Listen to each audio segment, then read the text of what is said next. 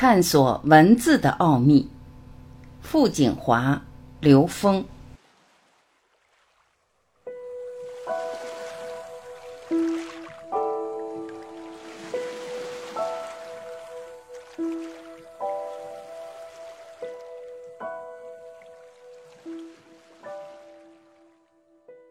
傅景华，大家好，今天和大家共同熟悉一下中华真文。中华民族复兴必先中华文化复兴，而文化复兴必先文字复兴，因为文化是以文字为标志，而中华文字的源头就是甲骨文，甲骨文的源头是中华真文。因为我国在殷墟这个地方出土最多、出土量最大的文字是刻在甲骨上面的，所以当时就把这些刻在甲骨上的文字被叫做甲骨文。实际上，这些文字就是中华真文的应用和演绎。中华真文，文化之本；中华大道，自在之本；中华医道，平和之本。刘峰，我来解读“中华真文，文化之本”这句话。文用科学语境是什么呢？文是能量波干涉成的像，也就是能量结构。能量波干涉的文投影在现实空间里面叫画，叫画线。高维空间的能量纠缠投影到现实叫文化的画线。那个能量所纠缠的那个空间层次叫文明。用科学语境解读真文，真是来自于一真法界，来自于 n 维 n 趋于无穷大的宇宙空间。从那个高维境界投影到我们三维的这样的文叫真文。实际上，它的来龙去脉就是从最高境界下载的信息，这就叫做中华真文。它是中华文化的本。本是什么呀？我们看“本”这个字的上面这个大字，代表 n 为 n 趋于无穷大，底下这个十字代表宇宙，它是大宇宙，从最高境界的宇宙投影下来的，那叫本。本是道生，那是通道。所以用科学语境来解读，我们就理解。傅景华老师研究的中华真文为何是文化的本源了？傅景华，中华真文是怎么展示给人类的呢？首先涉及到一个历史知识：武丁中兴，中华民族最辉煌的历史时期。也是人类文明最辉煌的历史时期，实际上应该是殷商武丁时期，而不是后来的西周和春秋战国，更不是西方列国。为什么武丁时期有这么大的成就呢？主要是武丁执政以后，到山西一个叫傅的地方，碰到一个叫岳的人。身为王的武丁和老百姓傅岳在一起共同劳动，共同生活了很长时间。然后把他请回去主事，就是主管国家朝政。这个做法在人类历史上是第一次。而傅说又把大批的真请来从政，这样的真从政是人类历史上唯一的一次。刘峰，武丁用了大批的真来从政，为什么傅景华老师不说真人，直接称真？这里面很有玄机。真是从高维投影源下载之后，投影到三维空间，用有形的三维人的形象呈现的形式，而这个真是直接与高维连通的，直接从最高境界投影成这样的人形的，因此真能够随时下载高维智慧。那个时期是能够随时从高维下载高维智慧的那批人来主持朝政的。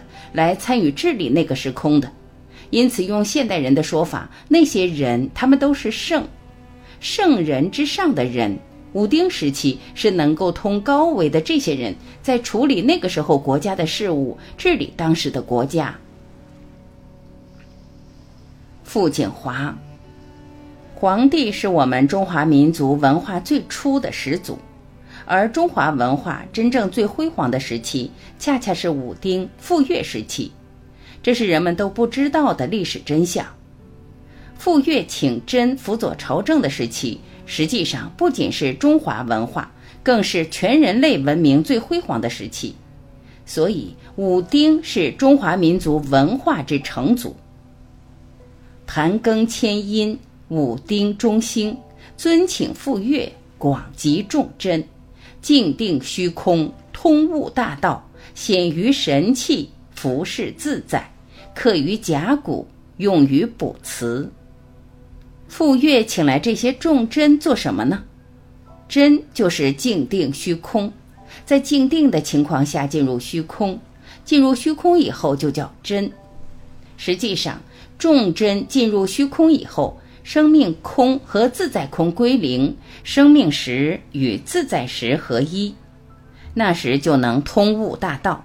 之后把通悟道的内容存于生命神器，记录卜辞时刻在甲骨上，用以服饰自在。众真刻的符不是他们创造的，是显示自在的。自在本来就那样的，众真把这个符刻出来，用来显示自在。自在包括自然、生命、社会各个方面，通称叫自在。刘峰这几句话特别重要，我解释一下，因为很少有人研究那段历史。更很少人知道那个重要历史时期的背景。中华文化传承到武丁那时，武丁请傅说广集众真，请来一群能通高维的人，他们静定虚空，做高维实践，跟自己的高维连接，叫静定虚空。众真直接跟虚空的高维连接，直接通悟大道。与 n 为 n 趋于无穷大的高维智慧完全贯通，才叫通悟大道。众真把通悟大道下载的那些能量结构，在三维空间呈现，呈现为最初始时简单结构的组合。众真以成像的形式把它们刻在甲骨上，这是我们最初文字的来源。众真把所感悟到的能量结构投影下载到当时的三维时空，呈现文字笔画之形，呈三维物质形态于甲骨之上，在甲骨上浮是自在。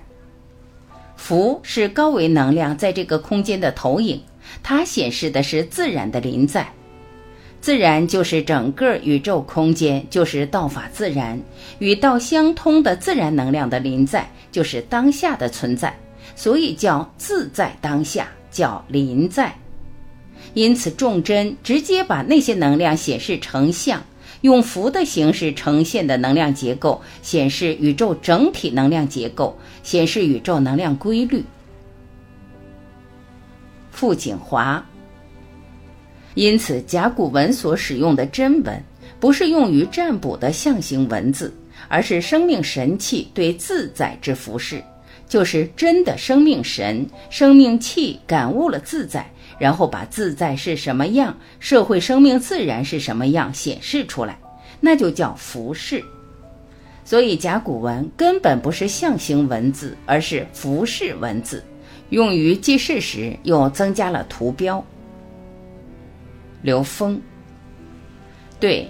傅老师把中国古人发明甲骨文这个说法，直接提升到重真下载高维能量生成甲骨文的真正缘起，不仅非常科学，而且最重要的是，傅老师直接点明了关键：中国文字不是先有形后有字，中国文字是把形背后更高维度的能量结构直接下载，而呈现了三维物质形象的显化，这是关键。这叫文化，真能达到哪个境界就是哪个文明。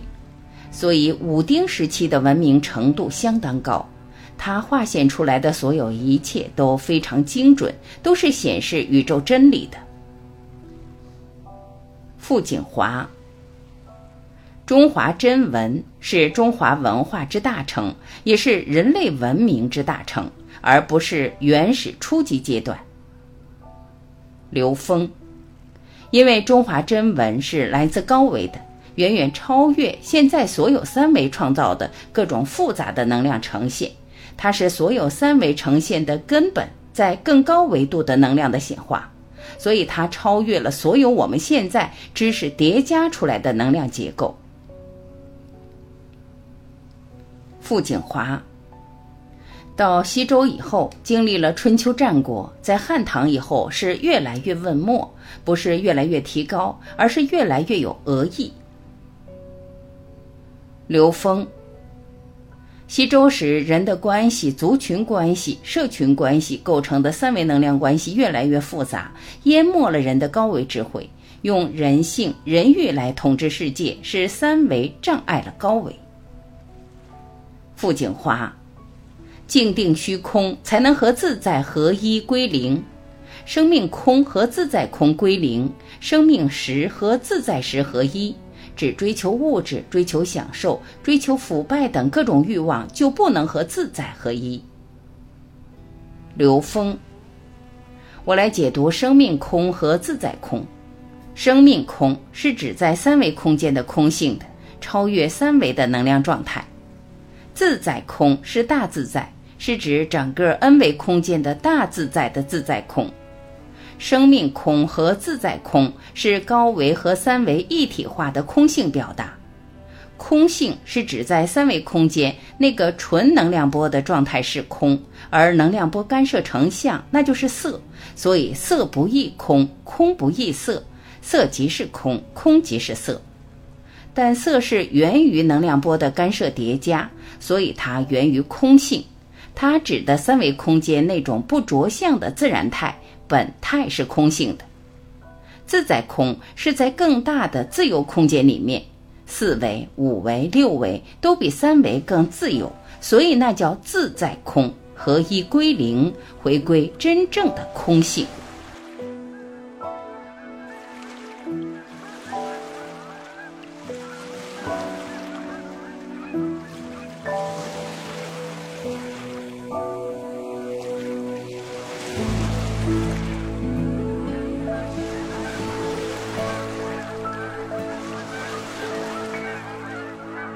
感谢聆听，我是婉琪，再会。